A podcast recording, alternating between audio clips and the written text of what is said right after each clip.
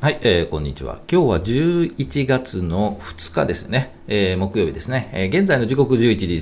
35分ということで、えー、いつものように全場終了後に、えー、収録していきます。最初日経平均チャート見ていきましょう。そして、えー、今日個別銘柄ちょっと多いんですが、あ行きましょう。リクシル、スターフライヤー、宮地エンジニアリング、明治ホールディングス、ツルハホールディングス、ニレック、ベルトラ、オリンパス、エニーカラー、カバー、住友、大阪セメントを見ていきたいと思います。今日ちょっと長いのでね、えっ、ー、と、今日のお話は簡単に、えー、オリックスがね、下げてますよね。大きく下げていますが、まあ、昨日ね、さよなら負け、阪神にさよなら負けしたのが原因かという、まあね、雑談をしたいというふうに思います。はい、えー、このチャンネルはスイングトレードを基本にしています。同意づきそうな銘柄を上げて、日足のチャートを見ながら、このあたり売りかな、このあたり買いかなというお話をしていきますので、興味があればよろしくお願いします。こんな感じで見ていくので、えー、興味があればぜひよろしくお願いします。それでは、はい、えー、それでは行きましょうか。まず日経平均から行きましょう。前場を終了しました日経平均ですね。えー、前日比、昨日の終値から比べると、連投ですね、高くなってますね。えー、プラス352円83銭高で、えー、前場は引けています。そして、えー、日経平均株価はというと、3万1000 954円48銭なんで、3万2000にはちょっと届いたのかなはい、届いて、えー、ちょっと3万1900円ぐらいで、えー、推移しているというところです。では、チャート見ていきましょう。はい、えー、日経平均の日足のチャートですね。今日ここですよね。えー、ついに、えー、ついにというかね、えー、この黄色い移動平均、50日移動平均にタッチしましたよね。えー、昨日ガンと上がって、25日移動平均にタッチして、も強かったですよね。それでも高いところで引けたという形になっています。そして今日も窓を開けて高いところ、25日から、えー、50日移動平均にタッチしているというところで、まあ、えー、と、題名にも書いたんですが、まあ、一安心という感じはしますよね。えー、と、3万500円という、う心理的、はい、心理的、えー、節目というところを意識していたんですが、まあ、これだけぐんぐんと上がったんで、えー、まあね、3万500円は、うん、直近でまあ切ることはね、まあ、ないかなと、ね、しばらくはね、というふうに見えるので、ちょっと安心しましたね。はい、ということで、えーと、昨日も言いましたが、これからぐんぐんと上がるのかというと、えー、ぐんと上がりましたけど、えー、今、この50日移動平均タッチしてますよね。このまま上に行けばまあまあいいんですけど、えー、前回もですね、ここですよね、10月12日に、えー、ぐーっと来て25日、50日移動平均にね、タッチしましたよね。もういけるんじゃないのと思いつつも、思いつつもガーッとま騙されましたよね。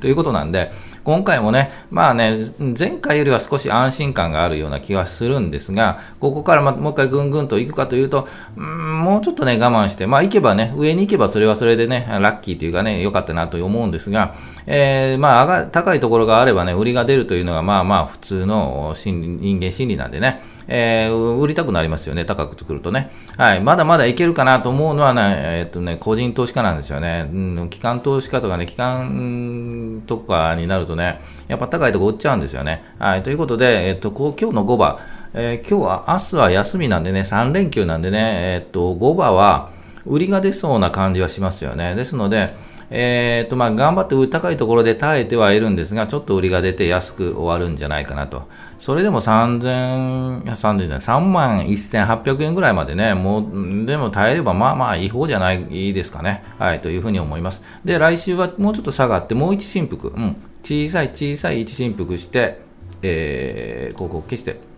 一振幅して、えー、そうですよね、来週中旬ぐらいで、まあ、このね、赤い移動平均のね、3万1500円とかね、ぐっとタッチしてもう一回跳ね返るというところで、えー、ようやく落ち着きを取り戻したかなというような感じがします。落ち着きというかね、もう、うん、あの、この下げね、3万500円から下げは一旦回避するかなというふうな感じに見えますよね。はい。ということで、来週ぐっと差がもう一小さく一振幅しつつも、もう一回上がって、えー、次の11月の13日の週ですかね。あたりの、まあ、真ん中あたりでこの雲の3万2000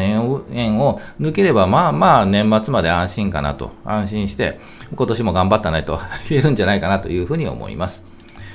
はい。えー、ということで、はい、えー、ということで、えー、個別の銘柄、ちょっと今日多いんでね、えー、っと、行きたいと思います。まあ、慌てずゆっくり行きましょう。えー、リクシル、えー、っと、リクエストいただきましてありがとうございます。2日ぐらい前にもね、リクシルなんとなく動いていますよねという話で、えー、っと、上げたと思います。ちょっとフォロー行きたいと思います。そして、昨日忘れたスターフライヤー、はい、このあたりのね、えー、航空機関連とか、航空関連とか、あとね、えーと、外食はもう終わったかな。えー、と、まあ、インバウンド関係ですよね。はい。まあ、いいんじゃないかなと、そろそろかなと思います。で、あと、明治、え、明治じゃえー、宮地エンジニアリングと明治ホールディングス、鶴葉ホールディングスあたり、なんとなくチャートが見ているのでね、似ているので、えっ、と、そのあたりを見たいと思います。あと、ニデック、ベルトラ、オリンパス、エニカラ、カバー、住友、大阪セメントあたりをちょっと気になっていたのでね、見てみたいと思います。それではチャートいきましょうか。まずリクシルいきましょう。リクシルは2日前にちょっとね、お話はしたとは思うんですが、もう一回フォローいきましょう。えー、っと、そうですよね。えっと、おそらくこの火曜日あたりですね、31日か、もうそのあたりでお話ししたとは思うんですが、ちょっとなんとなくもう止まった感で、えー、上がりそうということで、えー、っと、昨日ぐっと上がりましたよね。で、今日まあ高いところはつけ、つけているんですが、えー、と、まあ日経平均と同じでね、高いところ小さいコマを作って、えー、午後は軽く売られるような感じがしますよね。えー、ということで、まあ一旦上がったので、えー、と、今1714円なんで、一旦休憩、軽い休憩が入り、来週あたり1680円とかね、そのあたりこの赤い移動平均がタッチするところ、1680円あたりでタッチして切り返すような感じはしなくもないですよね。えー、ということで、えー、と、この会社はリクシルはですね、配当利回りがいいんじゃないですかね。ということで、なるべく安いところを、えーと、仕込んでおいて、まあ、配当もらってという形が、まあまあいいんじゃないかなというふうには思いますね。ですので、えー、こういう横に並んで、えーと、底をついて横に並んでいるところ、まあえーと、底根の目処感としてはこのライン、1606円とかね、そのあたりのラインで、まあ下がってもそこまでで止まるんじゃないかなと、そこで軽く小さく振幅しつつ、この薄い雲を上に抜けるあたりから、まあまあゆっくりゆっくり上がっていくというようなチャートに見えますね。ですのでね、今もしも行ってしまいとなると、えーと、もうもう一回ちょっとね、だま騙しみたいな感じでね、ゆっくりまた下がって、この1600円ぐらいまでね、まで1610円とかね、そのままでね、ぐっと下がってしまう可能性があるので、一旦はこう押したところ、はい。えー、それでも1650円とかね、例えばね、押したところを拾ってみて、えー、すぐには上がらないと思うんですが、もう1振幅、2振幅して、小さい2振幅して、この、えー、雲に突入、12月入ってぐらいに、雲に突入して上に上がってきたところからぐーっと上がっていくようなチャートに見えます。ですので、まあ、安心安全でいうと、このね、12月ぐらいの、うん、初旬の雲を抜けつつあるところで、えー、この黄色い移動平均がぐーっと来るのでね、そのあたりを抜けたところからついていくというのが、まあまあ安心安全かなと思います。で、上で言うと、高いところで言うと、まあ1800円ぐらいですかね。まあ目先で言うとそこまでいけば、まあ12月末とか、えー、中旬とかそこまでいけば、まあまあね、えっ、ー、と、いい感じかなというふうに思います。リクシルでした。あスターフライヤー行きましょう。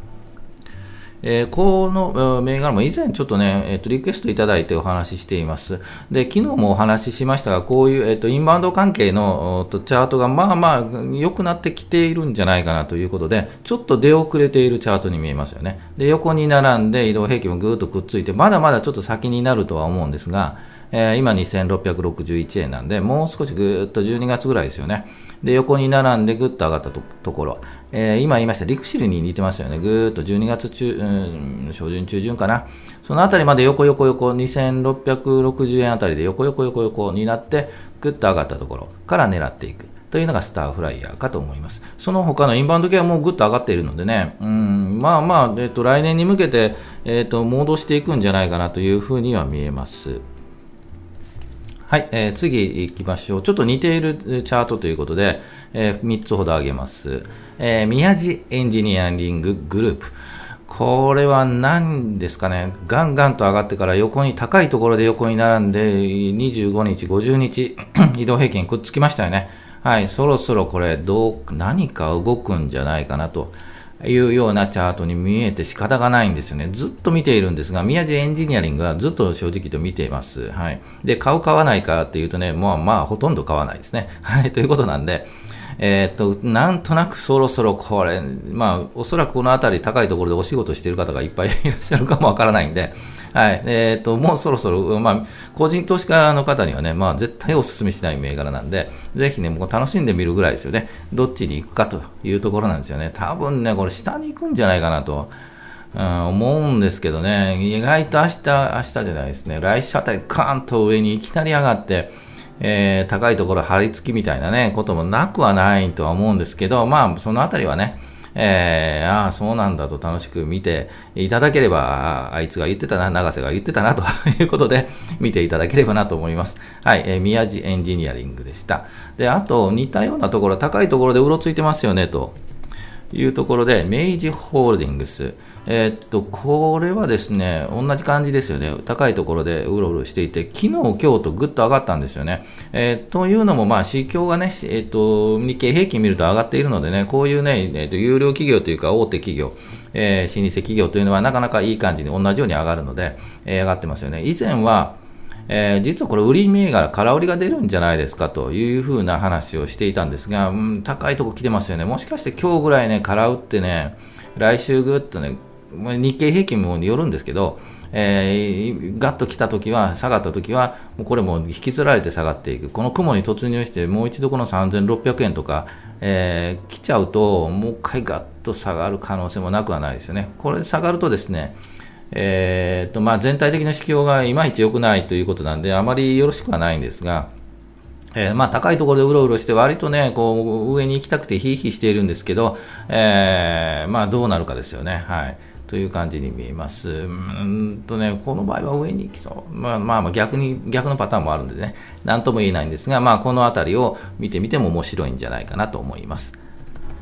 それではもう一つ、ツルハホールで、これもな、あ、ツルハ？違いましたね。失礼しました。ツルハ、あ、そうですね。高いところでうろついてますよね。頑張って、一旦休憩はしたんですが、もう一度出直ってますよね。そして、高いところ、この1970円、1万1000円あたり抜いてきましたよね。えー、ということなんで、こういうパターンもあるので、まあ、一旦こう休憩しても出直っているというところです。まあ、いろんな材料があるんでね、決算が良いとかね、そういう話もあるんで、なかなかそのあたりは、ね、個人投資家にはチェックができないんですけど、えー、っと、そう、上に抜いてきたんでね、意外と上に抜く。じゃないか。でも、ですが、まあ、これからね、えっと、行こうかという方はね、まあ、多分これ難しいとは思うんで、どっち、どっちに行くか、どっちかというと下げるパターンの方が危険なんで、えー、上げたとしても今から言ってもそれほど幅が取れないんで、やはりね、幅を取るのが基本なんで、えー、そのあたりで考えるとちょっと難しいかなというふうには思います。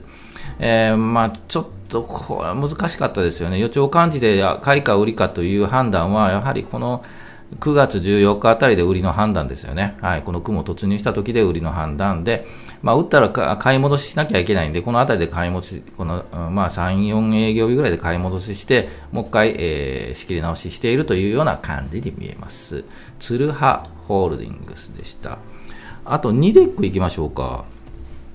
えー、ニデックですよね、ガンと下げたんですよね、もうね、これ、本当に損切りした方とかいらっしゃるかとは思うんですが、えー、決算状況、よく悪くはなかったような気がするんですよね、そしてガンと下がって、一旦こう止まった感じが見える見えるのが10月31日、えーと、5400、500円あたりですかね。はい。えー、ということで、一旦止まったかなというので、えー、ちょっとお話に出してみました。で、ガンと落ちた後、止まった感、その前の落ちる前、だいたい1回目は半分ぐらい戻しますよというお話をしているので、えー一旦戻っているので、戻ったとしても6010円とか、そのあたりまでは雰囲気戻ってもおかしくないんじゃないかなと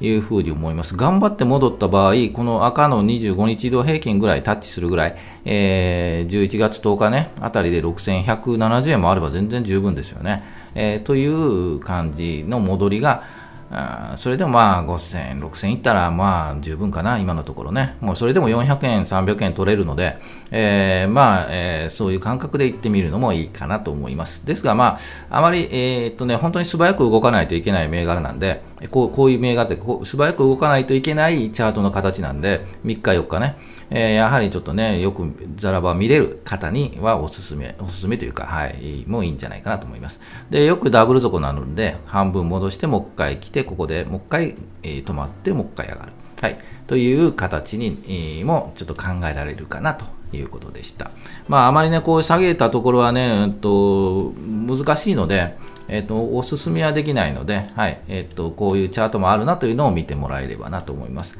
で、あと、ベルトラ行きましょうか。ベルトラなんですが、えー、何の会社かというと、え海外現地体験型ツアー予約サイトベルトラというところを運営しているということで、まあ、インバウンド系ではないな、海外の現地なんでね、で日本からの海外ツアーということなんですよね。えー、ということで、えーと、チャートでいうとこう、そこをついたところから、えーと、盛り上がっている、えー、ということなんで、まあまあ、あの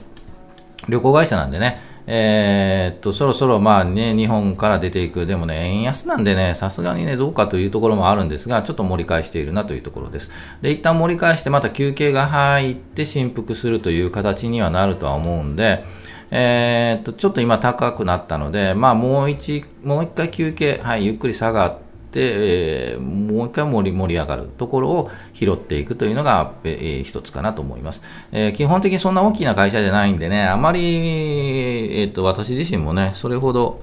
えー、買わないとは思います。はい。えっ、ー、と、買おうかなというふうには思わないですかね。はい。というところです。はい。えー、オリンパス行きましょう。オリンパスも、昨日その前お話に出していますよね。で、えー、っと、やはりこの10月30日ぐらい、えのところで移動平均もくっついてぐぐっと今日3連としてますよね。その後ですので、えー、今日あたりで、まあ目先で言うと一旦、はい、売りになるのかなというチャートに見えますんで、もう一回来週休憩して、この黄色、どっちかというと黄色かな、移動平均が、えー、11月10日とかね、9日あたりで2000円ぐらい。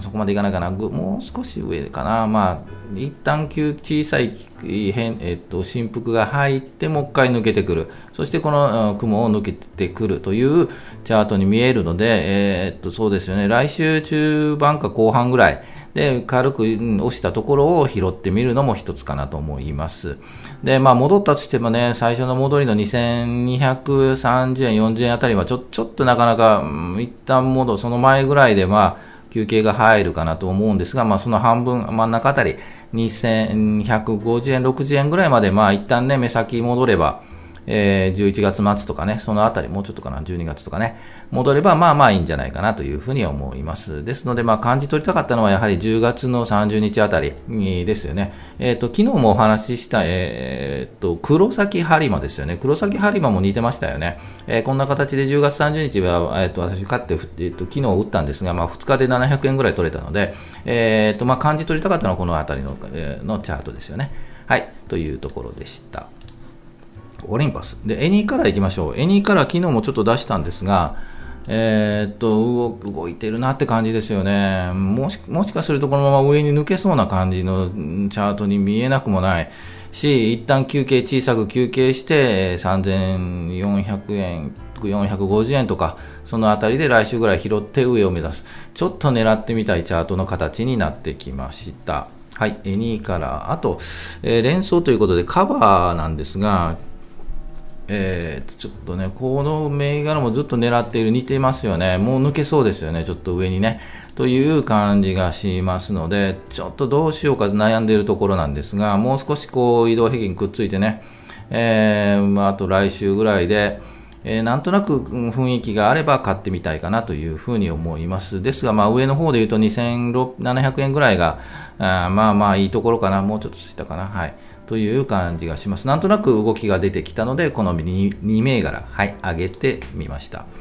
そして最後行きましょうか。5232。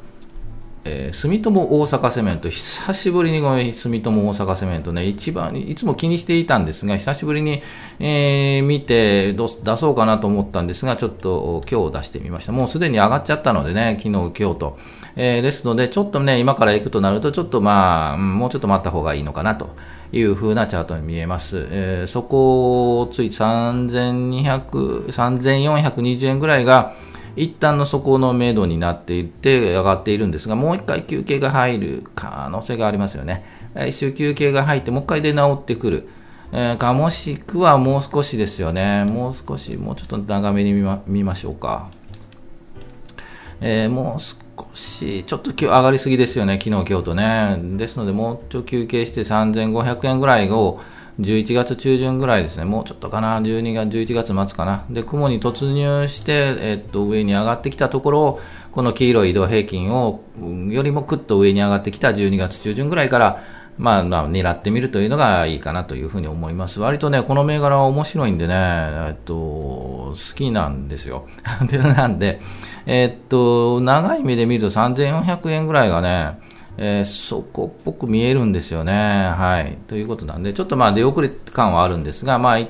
回休憩して3400円、もう一回タッチして12月中旬か上旬ぐらいで、えー、この雲に突入するのであれば、まあまあ、えー、っと、行ってみてもいいんじゃないかなというふうに思います。はい、えー、ということで、今日ちょっと長かった長かったですよね。はい、えー、リクエスト銘柄も受け付けていますので、ぜひよろしくお願いします。はい、えー、それでは今日雑談行きましょうか。はい、えー、あらということで、オリックスは大きく下げましたよね。4%ではない、4.97%下げましたね。139円50銭安ということで、前場は引けています。大きくあけま、あ下げたんですが、えー、昨日のね、日本シリーズのね、阪神のサヨナラ負けが原因かということで、えー、そんなわけはないんですよ。ということなんで、まあまあ、それにこじつけても面白いかなということで、ちょっと、まあまあ上げてみました。えっ、ー、と、昨日はサヨナラ負けしましたよね。ですが、まあ2勝2敗なんでね、それが悪いかというとね、そんなん、あんま悪いとは関係ないんですけどね。はい。で、えっ、と、決算の影響があったのかということで、オリックスの決算そんな悪くはなかったとは思うんですが、まあ材料で尽くし感とかね、期待した割には良くなかったよねっていうのもあって、あったりするので、あったりしたら、まあ、下げになるということで、そのあたりのこう、ね、決算の状況なんてね、数字が出たからといってね、上がるとはよいいから上がる、悪いから下がるというパターンではないので、そのあたりの判断、正直言って難しいんですよね。ぜひね、分かる方はね、教えていただきたいんですが、いやいや、俺分かるぞ、決算見てね、ああ、上がったぜ。って言ったら、これはね、次の日どうなるよとかね、えー、よよ決算良かったで、じゃあ次の日どうなるよというような話がね、理解できればいいんですが、まあ、なかなかこう、長年やって決算良かったからといって、上がって、100%上がるかっていうのはそうでもないし、でも下がるというパターンがあるそれ読めないんですよね、正直言ってね。ですので、えっと、私自身は決算なんて全く気にしないという人間です。はい。チャートを見て判断するというところに行き着いたのは、まあそういった経緯もあったということかと思います。で、オリックスなんですが、基本ね、私持っています、実はね。これね、えっと、これもホールドしても全然ね、いい有料企業なんでね、えー、でであと、まあえっと、利回りもとてもまあまあ3%とかね、いい利回りでずっと来ているというところもあり、で、えっと、は、えっと、優待もね、たくさん来るんですよね。ですが、まあね、この時代の流れに沿って、まあ、優待も廃止というふうな話になって、まあ、そっちの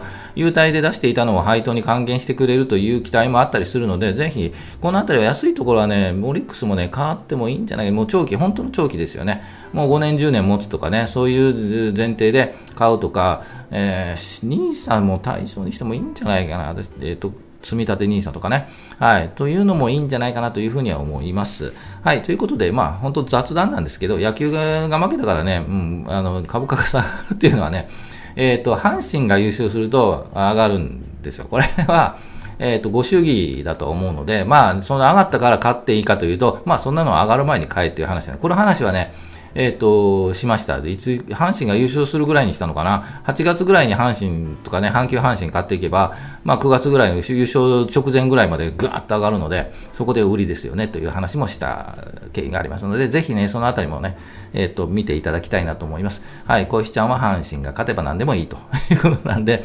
えー、今日どうなるかとても楽しみで、私も楽しく見ております。はい、皆さんどうですかね。はい、えー、こういう雑談もよろしくお願いします。はい。では最後行きましょう。株価は期待願望お祈り。あなたが祈っても本当に祈りたいぐらいなんですが、まあ上がらないんでね、えー、ぜひね、需給バランスとかで順じて動くチャートを見て、えー、判断をしていこうというのがこのチャンネルですので、ぜひチャートに強くなって投資に強くなっていきたいと思います。えー、いつも全場終了後に収録配信していますので、ぜひね、この時間帯でお会いできればと思いますので、よろしくお願いします。今週はもう今日で終わりですよね。3日間3連休。ということで、明日お仕事の方もいらっしゃるとは思うんですが、あお疲れ様です。はい。えー、っと、ゆっくりそんな慌てずに、ね、気合入れずにね、気楽にね、頑張っても頑張ってもしんどいだけなんで あの、まあ、お仕事も楽に、えー、して、えー、考えてやっていただきたいなと思います。ぜひ、まあ、えー、3連休楽しんで、えっ、ー、と、来週月曜日ということなんで、またよろしくお願いします。それでは、今日も今週もありがとうございました。お疲れ様でした。